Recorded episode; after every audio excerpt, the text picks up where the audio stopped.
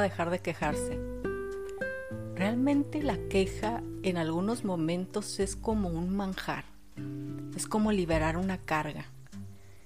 Realmente a veces no nos gusta estar cerca de personas que se quejan porque las encontramos pesadas, pero todos tenemos nuestros ciertos momentos de debilidad donde también nosotros nos quejamos y no nos sentimos a un tipo de persona que incomode, sino realmente todo el mundo se queja y pues yo también lo puedo hacer.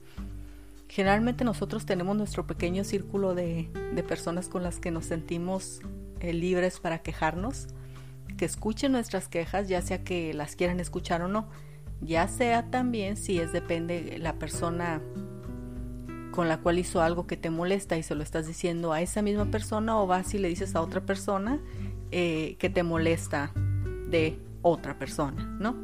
Por ejemplo, eh, si tienes tu pareja, pues te puedes quejar con tu pareja de tu pareja.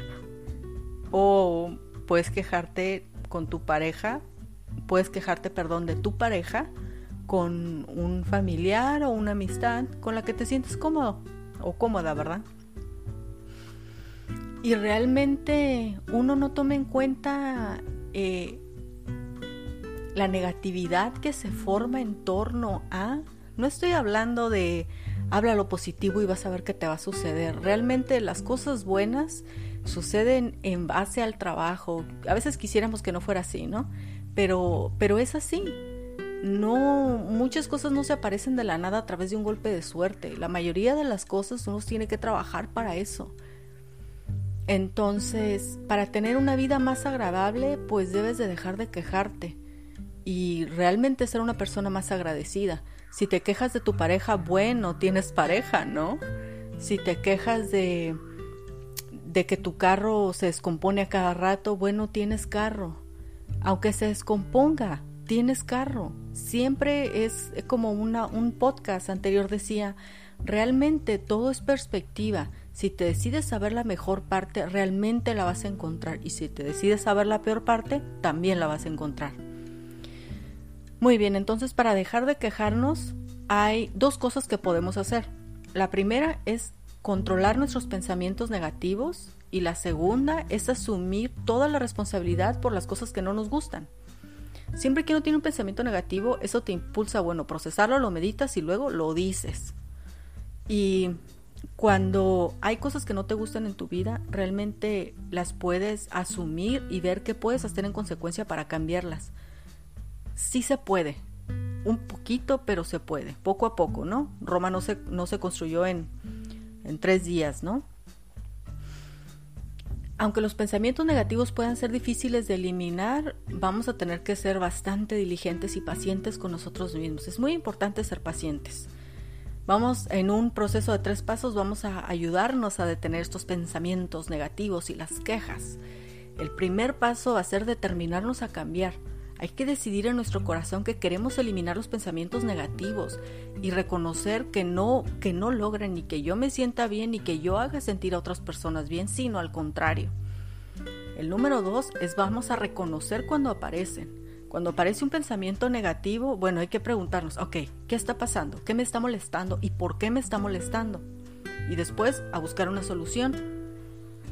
Ok, si, si de repente piensas, ¿no? ¡Ay, qué feo se ve el patio! Y te empieza a quejar, pero ¿por qué esta persona deja esto aquí? ¿Pero por qué dejan esto aquí? Pero esto aquí se ve feo, etcétera. Entonces mejor piensas, ok, si pongo aquí un cesto, no sé, pues la persona va a poder dejar las cosas en el cesto y se va a ver más limpio. O si pongo plantas de fácil crecimiento aquí, el, el patio se va a ver más bonito. Entonces buscas una solución. Esto, bueno, va a cortar con la negatividad, va a cortar con la queja, va a ser proactivo y te va a ayudar a tener más confianza, lo cual es importante. Em, quiero hablar acerca de un ejemplo práctico, ¿ok? Eh, yo solía quejarme de, una amistad. Eh, yo no quería arreglar las cosas con esa amistad, simplemente me quería quejar. No me quejaba con la amistad, me quejaba con otras amistades de esa amistad. Realmente yo me di cuenta que cuando yo me quejaba, yo sentía como, uh, ahorita que vea mi amistad me voy a quejar. Y, y, era un manjar, era un manjar para mí estarme quejando como las otras, como mis otras amistades, decir, uh, va a venir a quejarse y nos va a contar más cosas. Y luego ellas esperaban su turno de hablar para mencionar sus propios ejemplos o lo que opinaban. Y era, es cruel quejarse de una persona que no se puede defender realmente, porque no que tú tengas quejas realmente quiere decir que tú tienes la razón.